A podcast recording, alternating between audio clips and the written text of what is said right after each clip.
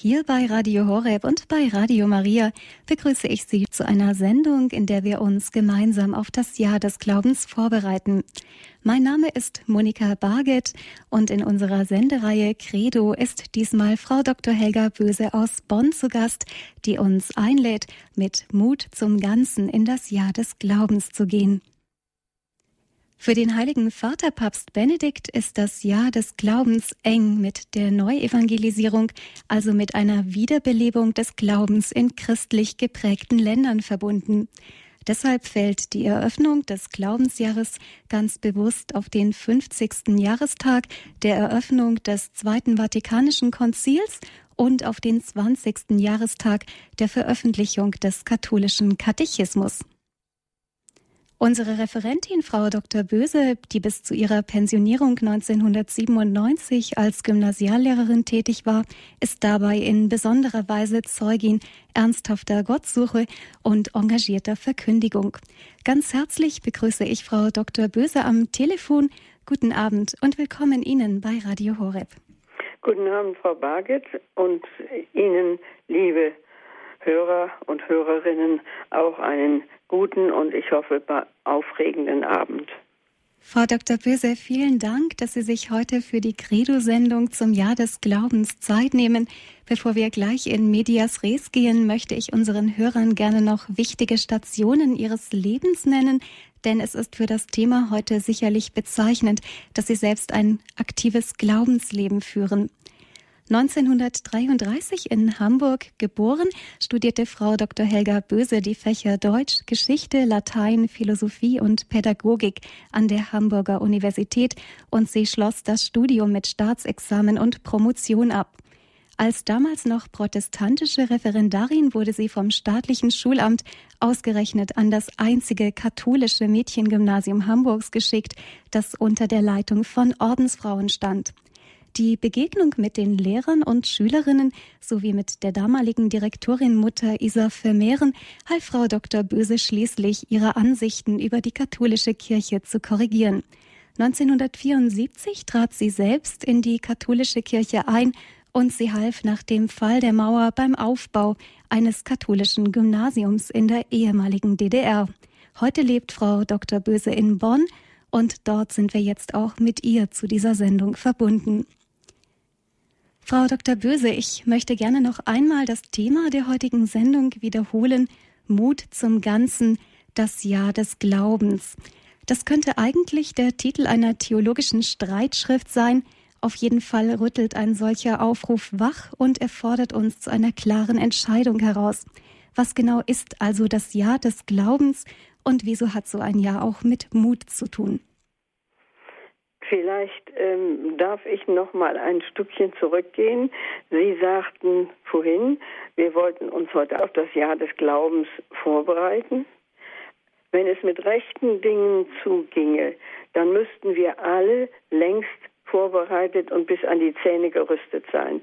Denn der Heilige Vater hat genau äh, ein Jahr vorher dieses Jahr des Glaubens verkündet. Das heißt, er hat verkündet, dass er es ausrufen würde, morgen.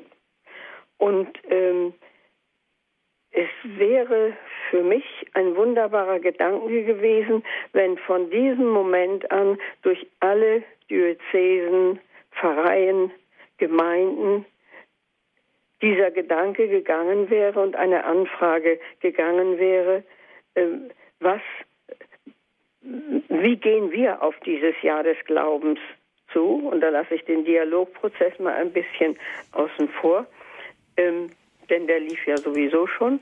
Ähm, wie können wir den Anregungen, die der Heilige Vater ähm, gegeben hat, rechtzeitig gegeben hat in seinem Motu Proprio Porta Fidei, verwirklichen, wie können wir ihnen nachgehen, wie können wir sie umsetzen. Ich mhm. denke mal, nach meinen Erfahrungen hier ist das wohl äh, nicht so geschehen, wie es hätte sein können. Dann zu Ihrer Frage. Ähm, ich denke, zuerst einmal hat es vom Heiligen Vater einen ungeheuren Mut erfordert, ein solches Jahr überhaupt in den Blick zu nehmen. ähm, einen Mut, der überhaupt nur auf dem Boden der Demut wachsen kann.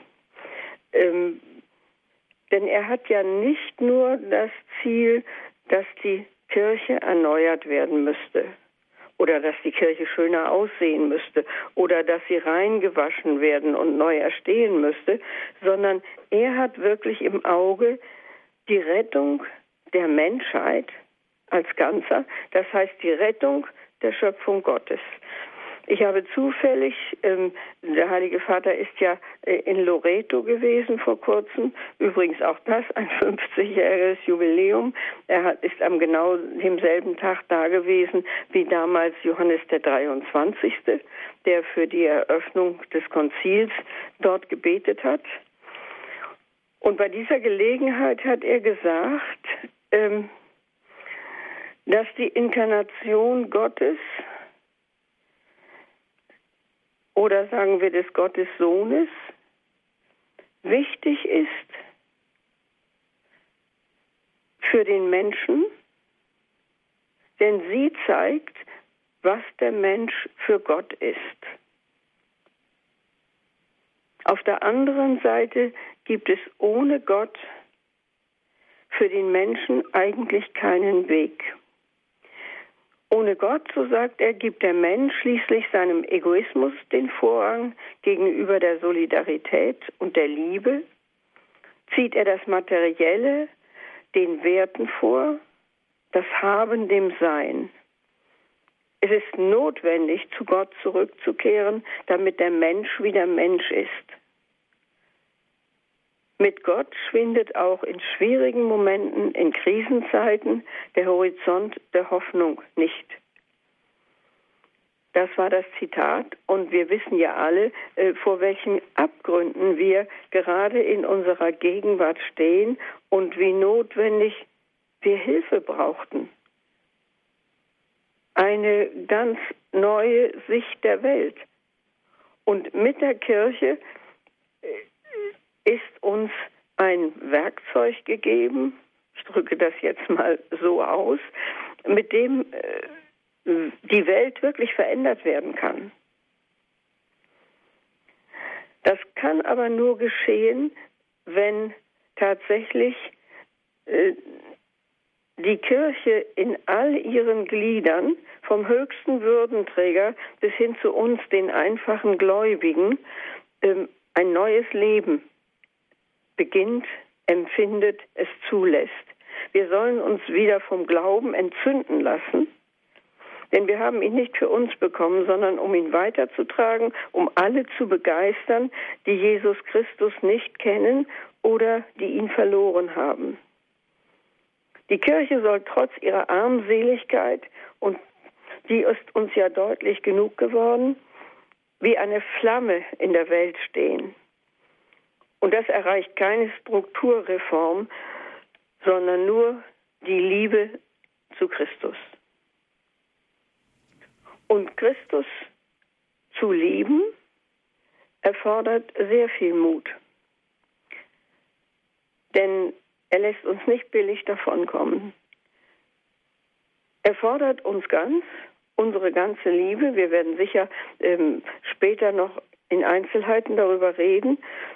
Ähm, ich brauche nur mal das Stichwort Sexualmoral zu nennen, erfordert eine Aufmerksamkeit, ihm in die Augen zu sehen und umzukehren auf den Weg, der uns eigentlich zugedacht ist.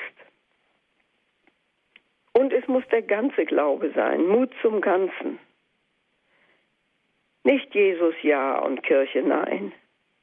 Es muss der Glaube an den dreifaltigen Gott sein, an die Auferstehung und das ewige Leben,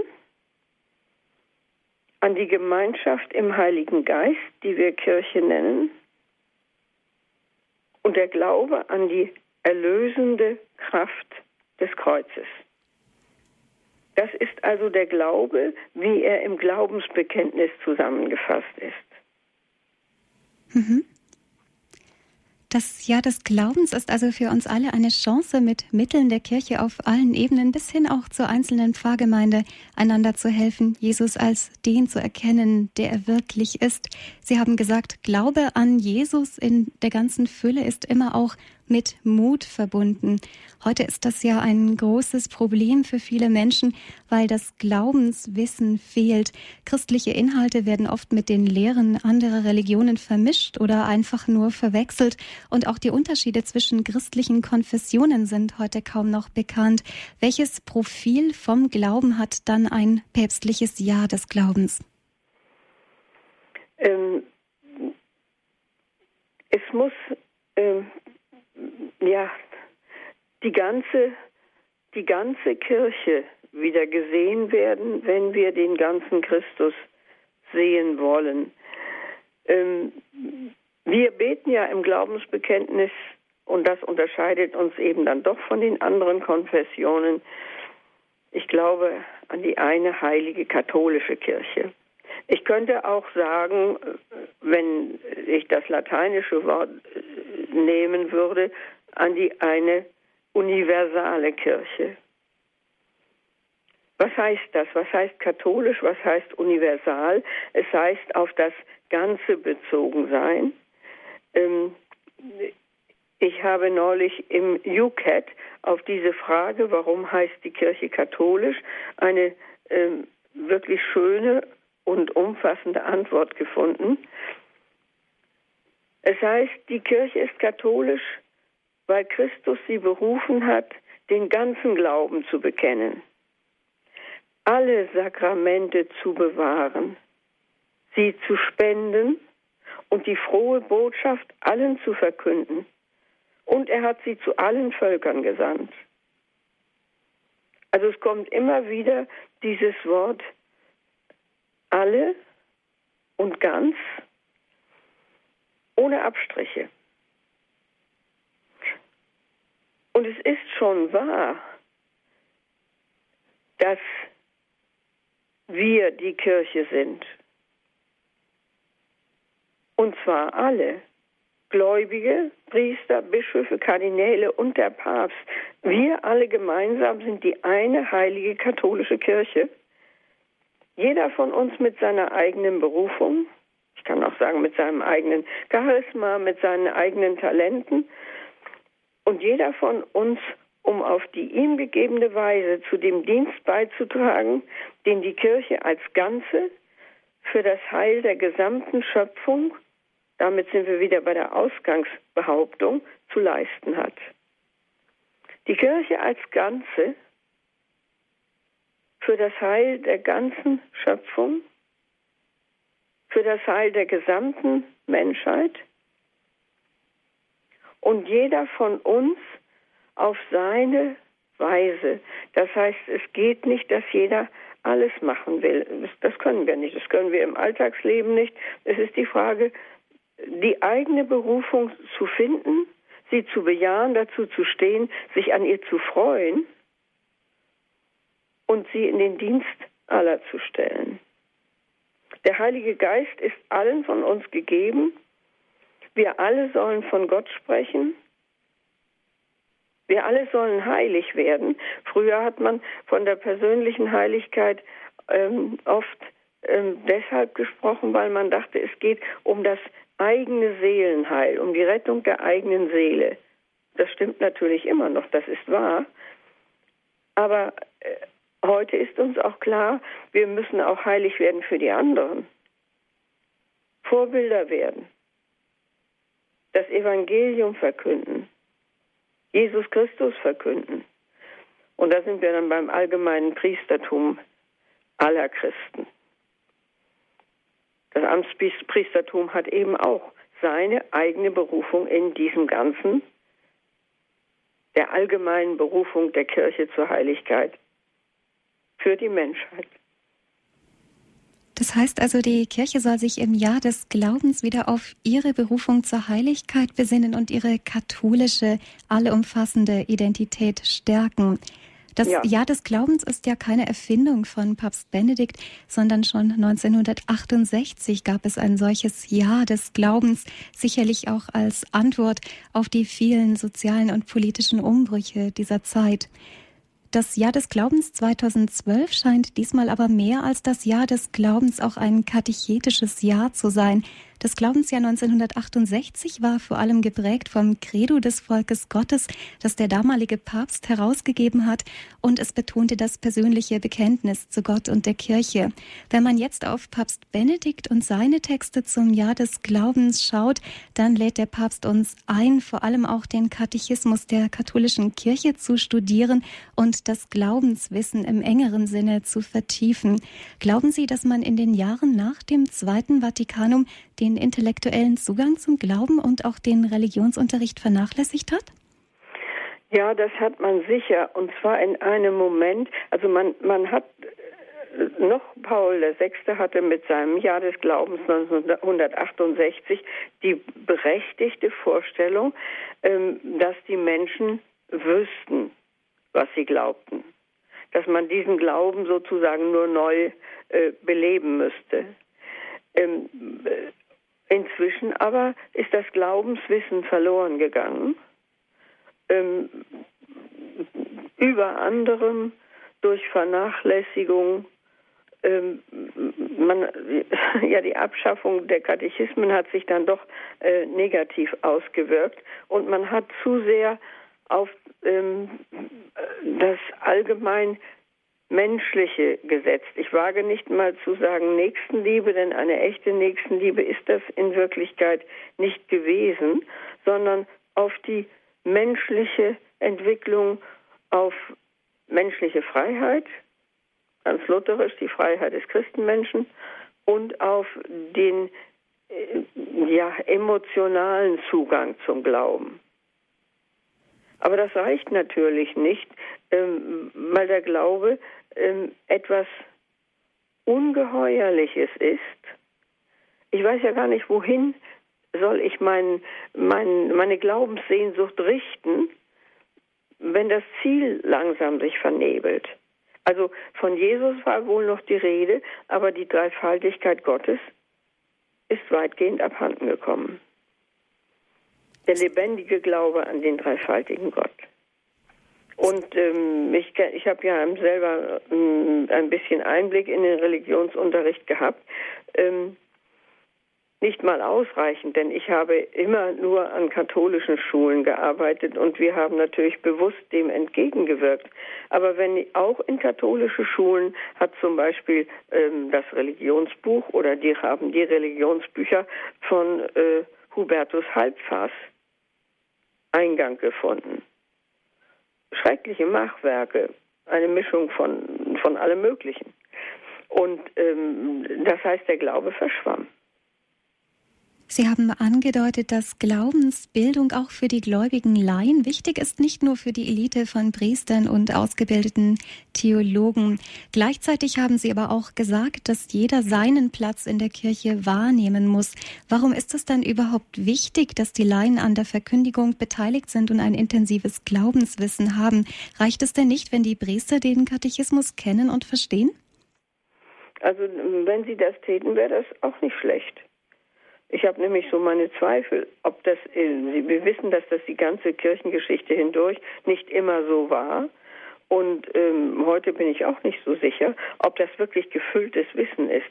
Aber ganz davon abgesehen, ähm, äh, das Zweite Vatikanum hat mit Recht das allgemeine Priestertum der Gläubigen unterstrichen.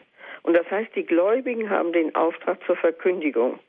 Nicht gerade, indem sie während der heiligen Messe am Altar stehen und predigen, sondern bei allen anderen Gelegenheiten, die sich ergeben, ähm, indem sie Lehrer sind, indem sie Firmenunterricht geben, indem sie Kinder erziehen, indem sie mit äh, anderen Menschen einfach über ihren Glauben sprechen.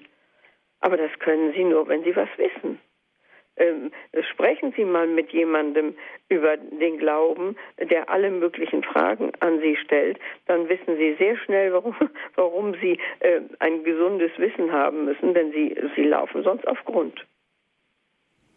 Zum Jahr des Glaubens hat der Papst auch ein Begleitschreiben vorgelegt. Ja, gerne. Sagen, fällt mir gerade ein. Ja. Ähm, ich meine, es steht schon äh, im ersten Petrusbrief, glaube ich, dass äh, Petrus die Gläubigen auffordert, oder ihnen sogar sagt, ihr müsst imstande sein, jederzeit vernünftig über euren Glauben Auskunft zu geben. Und es muss auch ein Glaube sein, der wirklich ins Herz gedrungen ist, weil in der Bibel ist auch die Rede von der Hoffnung, die uns beseelen soll und die wir weitergeben müssen. Ja, also ich denke, das ist natürlich noch ein extra Punkt. Ähm, dieses, dieses Zusammengehen. Äh, wir, äh, ich glaube, kein Mensch ähm, ist ununterbrochen von seinem Glauben begeistert. Vielleicht die Heiligen. Aber bei einem normalen Christen schläft das dann wieder ein dann bekommt er einen Anstoß, er wacht sozusagen wieder auf, fragt neu nach seinem Glauben. Also dieses ähm, Benedikt ähm, sagt im Anfang äh, seines Papiers Porta Fidei, ähm, der, es geht um einen Weg. Man hat einen Weg zu gehen, bis man in der Ewigkeit ankommt. Man ist also nicht nur, äh, ja, man ist noch nicht fertig, wenn man getauft ist, dann hat man sehr viel, dann ist man in Christus ähm, hineingetauft. Man lebt in diesem Korpus. Ähm, man kann aber auch in ihm absterben, wenn man sich nicht selber persönlich bemüht, wenn man den Weg, der einem durch die Tür des Glaubens geöffnet wird, nicht geht.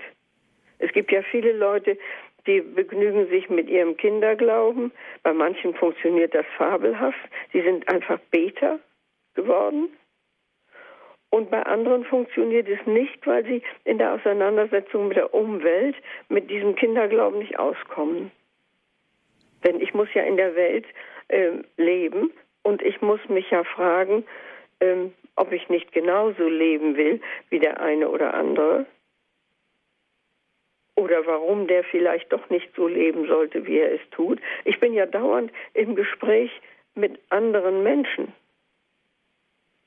Und da muss ich, um als Gläubiger leben zu können, ja wissen, warum ich das tue. Warum zum Beispiel, äh, warum soll ich denn eine, eine Ehe ein ganzes Leben lang durchhalten, wenn alle Welt um mich herum es doch gar nicht tut? Warum soll ich äh, nicht auch, wenn ich jemanden äh, sehe, den ich, in den ich mich verlieben kann, warum soll ich das nicht tun? Warum soll ich nicht mal äh, aufatmen und neu, ähm, eine neue Liebe erleben. Verstehen Sie, dazu gehört dann nicht nur das Glaubenswissen im Kopf, sondern auch natürlich die innere Entschiedenheit, so zu leben. Und die muss sicher immer wieder neu errungen und neu erbetet werden. Anders geht das nicht. Sie haben auch schon betont, dass die Gemeinschaft der Kirche ganz wichtig ist, damit wir immer diesen neuen Anstoß bekommen, am Glauben zu arbeiten. Und Sie haben das Begleitschreiben von Papst Benedikt zum Jahr des Glaubens erwähnt, Porta Fidei zu Deutsch Tür des Glaubens. Das Schreiben ist in der Tat schon 2011 herausgegeben worden mhm. und hatte genau diese Vorbereitung zum Ziel, die Sie am Anfang auch so betont haben. Mhm. Können Sie noch einmal für uns zusammenfassen, welche Leitlinien für das Glaubensjahr der Heilige Vater in diesem Begleitschreiben zusammenfasst? Mhm. Ich werde es versuchen. Also er spricht einmal, äh, damit beginnt ja äh, dieses apostolische Schreiben Porta Fidei. Er spricht von der Tür zum Glauben und er sagt, diese Tür zum Glauben steht immer und für jedermann offen. Die Frage ist, ob man hindurchgehen will. Sie öffnet sich mit der Taufe. Also wenn man erwachsen ist, dann kann man sich entscheiden. Wenn man als Kind getauft ist, hat sie sich schon geöffnet und man lebt bereits in diesem lebendigen Leib, in diesem mystischen Leib Christi. Und man ist schon ein Stück des Weges gegangen, bevor man sich selber äh, neu entscheiden kann. Wahrscheinlich muss man das. Ohne eine neue Entscheidung wird dieses äh, ja, starke Glaubensleben gar nicht wachsen können. Also Weg, von, dem, von diesem Weg spricht der Heilige Vater ausdrücklich. Er spricht von der Glaubenskrise der Gegenwart, die wir ja schon etwas beredet haben, und von der Notwendigkeit, die Fülle des Glaubens, und da sind wir wieder beim Ganzen, den ganzen Glauben und damit auch die Freude an ihm neu zu entdecken. Also die Kirche muss in Freude und Fülle leuchten, wenn sie den Auftrag Christi erfüllen will. Dann äh, kommen die, äh, ja, die Jubiläumsdaten. Ähm, nicht zufällig hat ähm, der Heilige Vater natürlich das Jubiläum des Konzils äh, war ja stand wie eine Notwendigkeit eigentlich vor der Kirche, sich von neuem in diese äh, in die Dokumente des Konzils und in die Absichten des Konzils zu vertiefen, sie neu zu verstehen. Und nun beginnt das Jahr des Glaubens mit dem 50. Jahrestag der Eröffnung des Zweiten Vatikanischen Konzils. Am selben Tag vor 20 Jahren ist dann der Katechismus der katholischen Kirche veröffentlicht worden, viel zu wenig beachtet. Dieser Katechismus ist auf Wunsch der Synodenfeder, der, der, der Bischofssynoden der folgenden Jahre entstanden, die äh, realisiert haben, dass das Konzil ähm, irgendwo ins Leere läuft, dass es nicht die Wirkung hat, die man sich versprochen hatte. Und darauf hat man beschlossen, den Glauben der Kirche zusammenzufassen in einem Katechismus, der gleichzeitig ähm, alle ähm, Aspekte aufnimmt, äh, die das Zweite Vatikanum neu gesetzt hat. Zum Beispiel so etwas wie die Religionsfreiheit.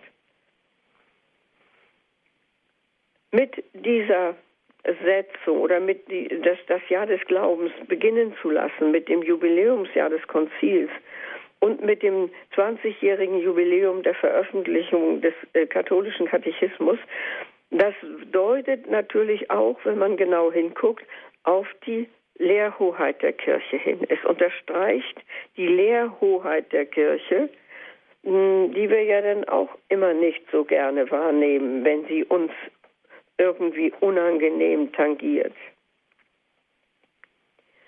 Außerdem beginnt dieses Glaubensjahr aber auch im Monat des Weltmissionstages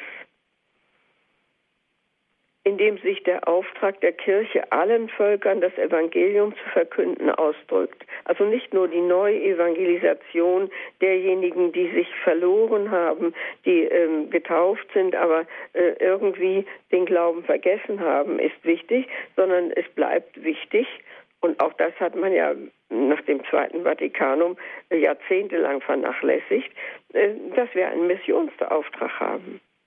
Die Kirche als Ganze, jeder einzelne von uns geht zu allen Völkern und lehrt sie. Das bleibt. Das hat man verdrängt. Also das Evangelium soll einfach der ganzen Welt verkündet werden. Und zugleich beginnt dieses Glaubensjahr im Marien, im Rosenkranzmonat, der besonders den Blick für das Wesen der Kirche öffnet und schärft. Die Kirche ist ja marianisch. Sie empfängt durch die Gnade Gottes den Heiligen Geist. Sie macht ihn nicht.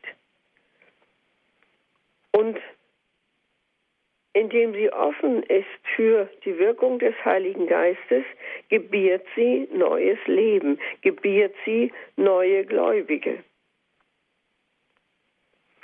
Und enden wird dann das Jahr des Glaubens mit dem Christkönigsfest. Das heißt, es ist ganz und gar ausgerichtet auf Jesus Christus, den Herrn. Er ist das Herz der Kirche und er ist der Herrscher der Welt. In ihn und sein Schicksal sind wir hineingetauft. Er ist der Weg und damit kommen wir ja wieder zum Ausgangspunkt, zu dem Weg, den wir gehen müssen in der Nachfolge Christi. Er ist der Weg, der zum Heil und zur Heilung führt. Und diesen Weg in den Blick zu rücken, ist Aufgabe der Hirten. Das ist etwas, was Benedikt XVI. hier tut. Also man kann aus dieser knappen Übersicht schon entnehmen, dass das Glaubensjahr ähm, die Dimensionen überschreitet, in denen wir uns von Natur aus bewegen. Es muss natürlich organisiert werden. Die Glaubenskongregation, die sich sonst nicht mit pastoralen Initiativen beschäftigt, um deren ureigenes Gebiet es aber hier geht, schon äh, äh darauf weisen schon die Katechismen hin, hat ein Füllhorn von Empfehlungen und Hinweisen zur Durchführung über uns ausgeschüttet, auf die ich jetzt nicht eingehen kann. Äh, es sind so viele, man kann sie nicht aufzählen. Aber der Erfolg entzieht sich letztlich menschlicher Planung. Natürlich müssen wir planen und natürlich müssen wir nachdenken und in die Wege leiten und die Dinge bedenken. Aber sie sind nicht in unsere Verfügung gestellt. Diese Planung ist da, um uns aufmerksam zu machen und um so der Gnade den Weg zu bahnen. Wenn wir also Christus aus dem Blick verlieren und ihn nicht ins Zentrum des Glaubensjahres stellen, dann ist alle menschliche Planung, aller menschlicher Aktivismus umsonst. Wir haben schon mhm. im Einleitungsgespräch gemeinsam überlegt, dass der Glaube nicht nur ein Auswendiglernen von Glaubenssätzen ist, sondern eben auch ins Herz gelangen muss, dass er unser Leben verändern muss. Wie kann das denn geschehen? Also ähm, ich denke, man, man muss darüber äh, darauf äh, in einem anderen Zusammenhang noch einmal in genauer, äh, vielleicht auch etwas persönlicher eingehen. Aber ähm, Sie haben ja selber schon gesagt, Glaube geht aus der persönlichen Begegnung mit Jesus Christus hervor oder aus dem Fragen nach ihm, aus der Neugier. Ähm, Begegnung ist mit ihm ist möglich, auch wenn sie wenn wir immer meinen, Begegnung ist nur zur Zeit eines irdischen Lebens gegeben. Begegnung mit Jesus Christus geschieht durch alle Zeiten hindurch und sie geschieht auch heute. Wie diese Begegnung aussieht, bleibt dann Gott überlassen. Wahrscheinlich gibt es so viele Möglichkeiten, wie es Menschen gibt. Ich habe mal ganz naiv als neuer, frischer Konvertit gedacht, dass jeder genauso entzückt sein müsste wie ich von der heiligen Messe und von der Realpräsenz Christi. Und im Gespräch mit anderen habe ich dann festgestellt, dem war gar nicht so. Die waren aus anderen Gründen katholisch geworden oder liebten ihre, ihr Katholischsein äh, aus anderen Gründen. Also die Zuwege sind unendlich in jedem Falle aber führt die Begegnung mit Jesus Christus mitten in die Liebe hinein. Und wer sich verliebt hat, der möchte dann mehr von dem Geliebten wissen, damit Verliebtheit sich zur Liebe auswachsen kann. Denn Liebe wird dann eine sehr ernste und eine sehr fordernde Sache. Damit sie sich auswachsen kann zur Liebe, müssen wir den anderen tiefer erfahren. Wir müssen wissen, wer er ist. Das gilt für jede menschliche Liebe.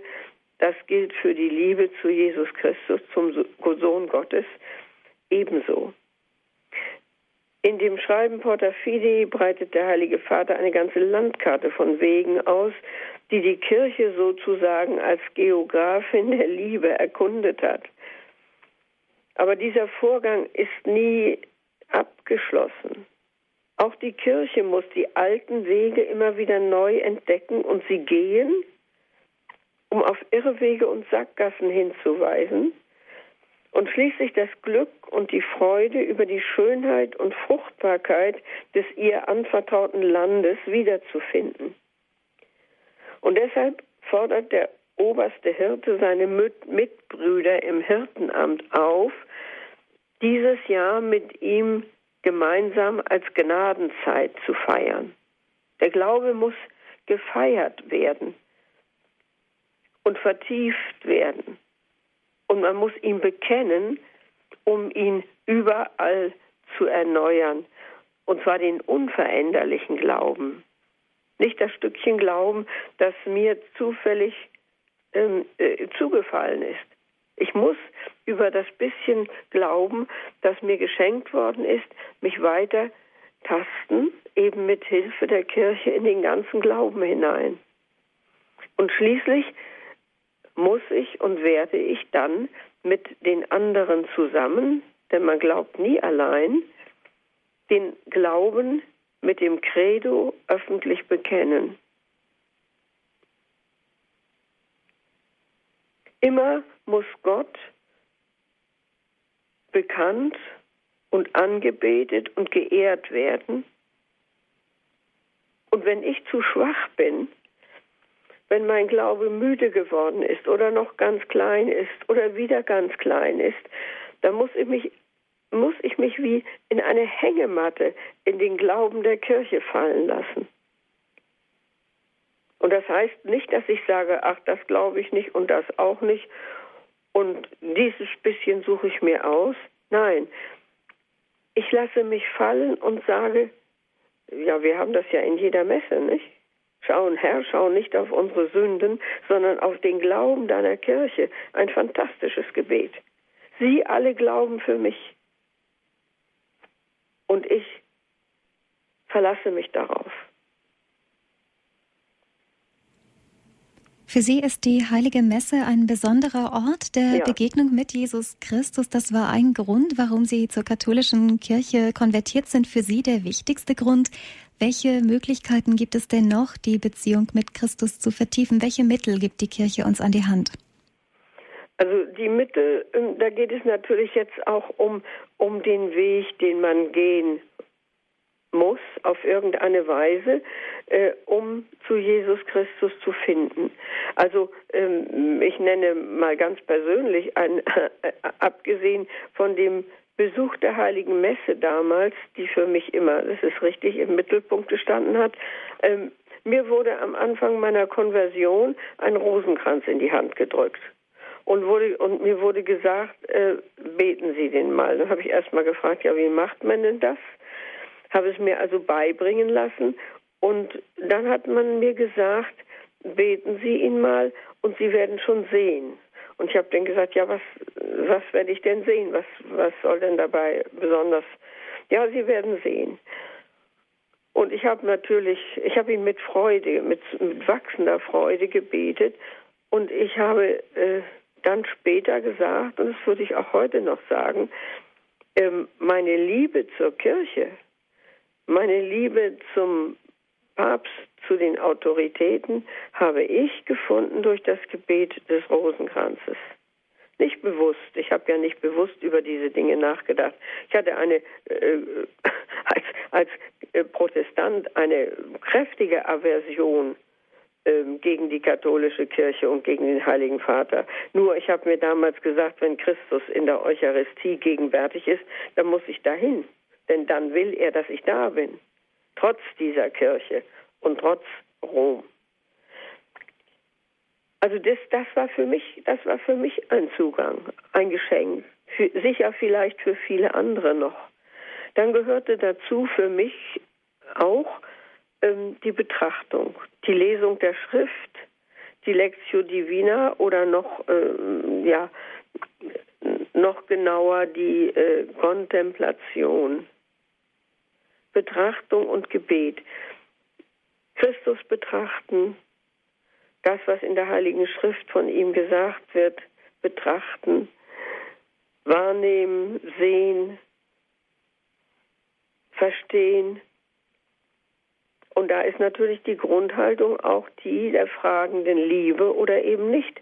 Das heißt, wenn ich ähm, in der Heiligen Schrift lese und sage, das kann gar nicht sein und sowas gibt es überhaupt nicht und das ist doch alles Unsinn, dann erfahre ich nichts. Ja, erfahre ich in keiner menschlichen Beziehung was, wenn ich so an irgendjemanden herantrete. Ja, dann gehört natürlich dazu, ähm, man muss die Lehre der Kirche kennenlernen.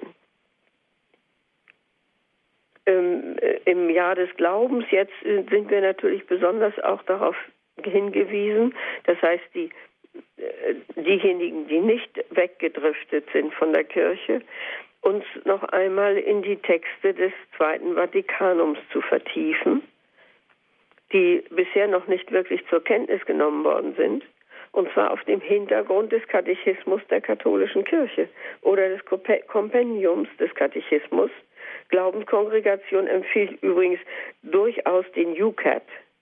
Ähm, das heißt, man muss die Lehre der Kirche kennenlernen. Ich muss wissen, wenn ich das Glaubensbekenntnis bete, was bedeutet das?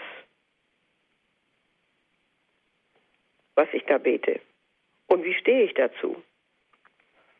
Wie äh, finde ich in die Aussagen hinein, die mir vielleicht widerstreben oder die sich mir verschließen?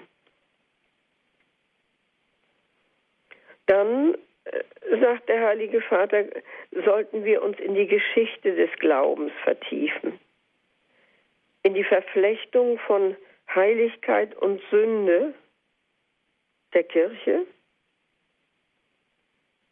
das heißt in ihre Größe und in ihre Armseligkeit, wie gehört das zusammen? Das Drama der Menschwerdung, der Erlösung und Auferstehung, dann den Gehorsam Marias betrachten und den Gehorsam der Apostel, der Jünger und der Märtyrer, das Leben der Heiligen. Was bewirkte der Glaube an ihnen? Ich muss mir ja nur so einen Petrus anschauen. Und was bewirkten sie durch den Glauben?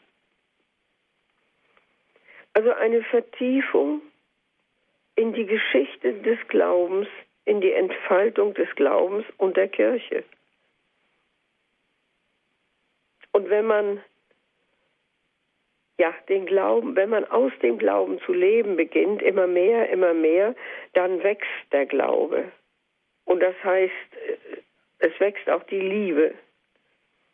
Und deshalb gehören auf den Weg, den man wir zu gehen haben, auch die Befolgung der zehn Gebote und des Liebesgebots und daraus fließt dann sozusagen ganz von selbst die Caritas.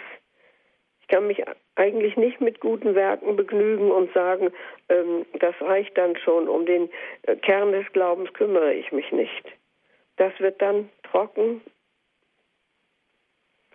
und eigenwillig und hat dann oft nichts mehr mit dem Glauben zu tun. Ist immer noch ehrenwert. Ähm, ich will äh, solche ähm, Werke gar nicht herabsetzen. Im Gegenteil, es gibt wunderbare Werke von Leuten, die ähm, sich gar nicht zum Glauben bekennen wollten. Aber es ist etwas, es ist anders. Es ist etwas anderes. Dann der Gang zu den Sakramenten, vor allen Dingen zur Eucharistiefeier und die darf man dann nicht nur von der Kommunion her verstehen, nicht als nur als Mahl. Das ist zu wenig.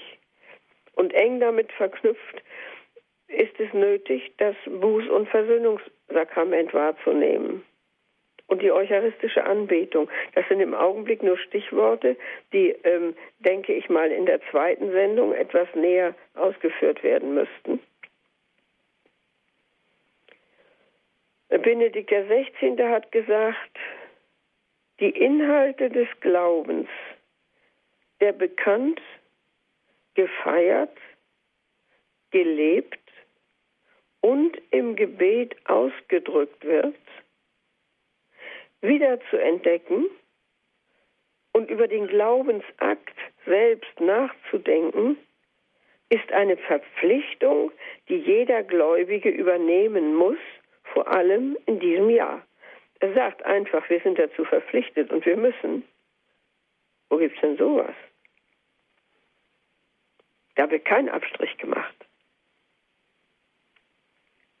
Und, und diese fantastische ähm, Vielfalt des Glaubens, der Vollzüge, ähm, scheint eben auf in diesem Bekennen, Feiern, Leben, im Alltag leben und im Gebet ausdrücken. Wunderbar.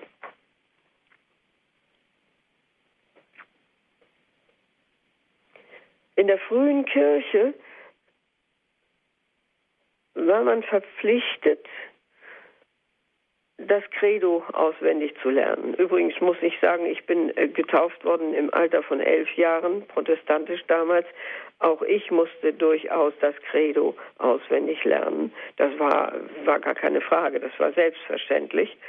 Ähm, aber die frühe Kirche hat verlangt, dass man es nicht nur auswendig lernt und dann beiseite legt, sondern täglich betet.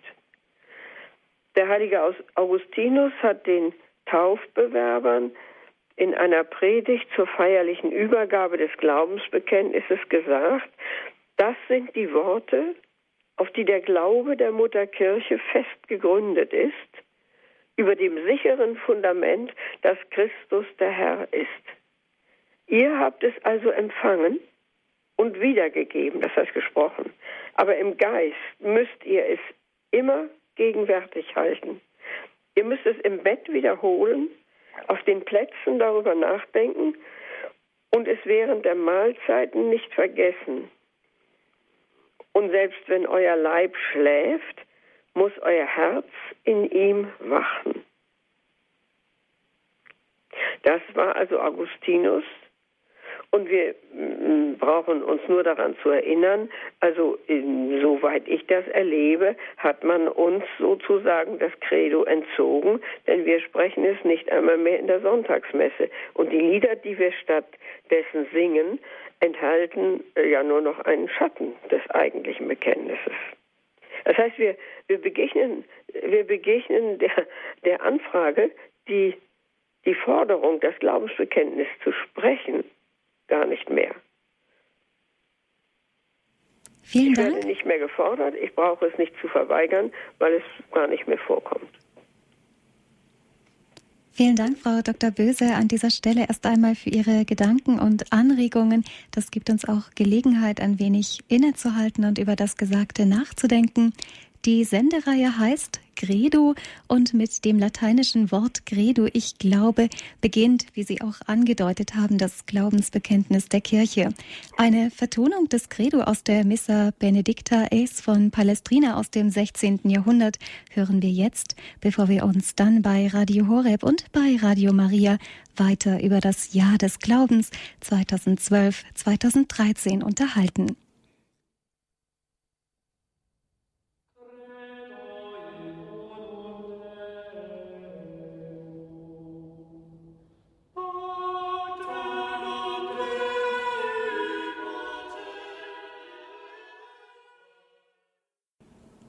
Zum Ganzen. Mit dieser Einladung gehen wir heute Abend bei Radio Horeb und bei Radio Maria ins Jahr des Glaubens, das am 11. Oktober 2012 beginnt und uns bis zum Christkönigssonntag 2013 besondere Gelegenheit geben wird, den katholischen Glauben zu vertiefen oder vielleicht auch erst kennenzulernen. Mit Frau Dr. Helga Böse aus Bonn, die auf ein erfülltes Berufsleben an zwei katholischen Gymnasien zurückblicken darf, sprechen wir über Ziele und Inhalte des Glaubensjahres. Frau Dr. Böse, im ersten Teil der Sendung haben wir schon über das theologische Profil des Jahres des Glaubens gesprochen. Es geht um den ganzen, den unverfälschten Glauben und das Glaubensjahr richtet sich auch an die ganze Kirche, beziehungsweise sogar an die ganze Schöpfung, denn die Früchte des Glaubens, die sollen wir zum Heil aller auch weitergeben. Sie haben schon angedeutet, es gibt für diese Sendung eine Fortsetzung. Vielleicht wollen Sie uns darauf auch schon einmal einen kurzen Ausblick geben. Ja, also es wird wirklich eine Fortsetzung sein. Sie findet aparterweise, würde ich sagen, am 31. Oktober statt. Ein Datum, das für uns, ähm, ja, ich würde sagen, einige durchaus schmerzliche Aspekte hat. Vor allen Dingen, da jetzt im Augenblick äh, dann doch auch das Jubiläum des Lutherjahres vorbereitet wird. Aber nun ja, ähm, für mich, mich ähm, es hat an mein Herz gerührt, dass ausgerechnet dieses Datum ähm, dazu ausgewählt wurde, intensiver über den ganzen, über den katholischen Glauben zu sprechen. Ähm, ich stelle mir vor, ähm, dass ähm, auf ja einige sachliche Aspekte noch einzugehen ist und dass ich dann ähm, vielleicht doch noch einmal äh, versuchen werde, einige äh, Möglichkeiten der persönlichen Vertiefung aufzuzeigen. Ich habe ja schon gesagt, es hat sicher jeder seinen ganz eigenen Weg. Ähm, das ist Sache Gottes und des Heiligen Geistes. Ähm, aber jeder von uns, wir leben und glauben ja eben nicht allein, ähm, ist angewiesen auf die Begegnung mit, mit anderen Gläubigen. Gott hat von uns nicht verlangt, dass wir abstrakt glauben, sondern er hat uns die Begegnung mit Christus geschenkt. Und jeder Heilige, äh, den wir kennenlernen, ist eine neue Anfrage an uns, ob wir in ihm Christus wiedererkennen. Mhm. Das heißt, der Glaube begegnet uns in Menschen. Dankeschön, Frau Dr. Böse. Es hat uns eine anonyme Hörerin aus Geislingen angerufen. Ich möchte Sie hier bei uns in der Sendung Credo begrüßen. Herzlich ja, willkommen. Guten, guten, Abend. Guten äh, Abend. Es hat mich sehr gefreut, äh, dass gerade die Sendung äh, jetzt kommt, weil ich bin, habe selber eine Bekehrung erlebt mhm. und musste feststellen, ich bin getauft, aber ansonsten ab und zu mal zur Kirche gegangen und muss erleben, dass auch in den Gemeinden in verschiedenen äh, Unklarheiten ähm, und auch äh, verschiedene äh, äh sich ähm, eigenen Glauben sich bilden und äh, möglichst äh, so neumodisch wie halt weltliche. Das ist aber der Glauben nicht. Denn man muss die ganze Bibel so nehmen, wie sie ist. Ja, Und, also sagen wir mal den Glauben der Kirche, wie er ist. Also ich, ja. ich, ich denke, wenn, wenn man da auf Dinge stößt, die einem zweifelhaft scheinen, dann ist es ja wirklich schon gut, wenn man ähm, einen dieser Katechismen zur Hand hat, um mal nachzuschlagen. Und ansonsten, das ist mir auch so gegangen, man muss halt suchen ähm, unter Umständen ja. findet man nicht in der Gemeinde, ähm, die die nächste ist, äh, all das, was man äh, ja, was man erwartet oder erwarten muss, würde ich mal sagen. Ja, und dann wollte ich sagen, äh, der Herr ist ja lebendig. Man kann ja, ja direkt zu ihm treten. Natürlich. Also ist nicht irgendwo das vielleicht für, für manche, wo sich interessieren oder, oder die Nähe suchen oder versuchen. Man kann direkt ansprechen, Jesus, den Herrgott, den Heiligen Geist. Also direkt Bezug wie eine Person und sich das erklären lassen. Das kann man sicher, aber man, äh, ich, ich wäre, würde es nicht wagen, äh, das ohne ähm, Anleitung äh, von Autoritäten so ohne weiteres zu tun. Na gut, ich, bei mir war es halt anders, weil ich da selber nicht verstanden habe und äh, habe natürlich äh, da meine Schwierigkeiten gehabt, weil das eigentlich alles biblisch war, äh, was da gekommen ist und habe mich selber nicht äh, habe es halt selber auch nicht verstanden, was das sei soll. Und dann wollte ich sagen, wer halt nicht mit Gott ist oder, oder ihn ablehnt, äh, der lehnt, nimmt halt eine andere Seite mhm. äh, an, ähm, wo halt äh, er gefangen ist. Ja. Also das sind die bösen Mächte. Also das darf man nicht unterschätzen. Mhm. Also entweder eins oder das andere.